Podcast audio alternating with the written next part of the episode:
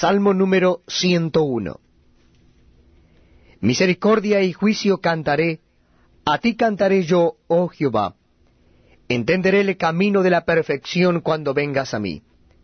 En la integridad de mi corazón andaré en medio de mi casa, no pondré delante de mis ojos cosa injusta.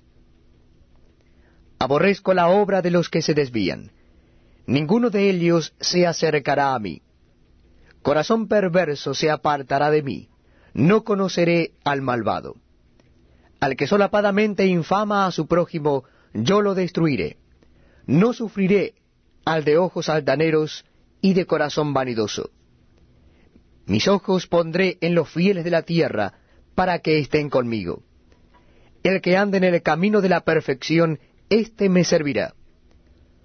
No habitará dentro de mi casa el que hace fraude. El que habla mentiras, no se afirmará delante de mis ojos.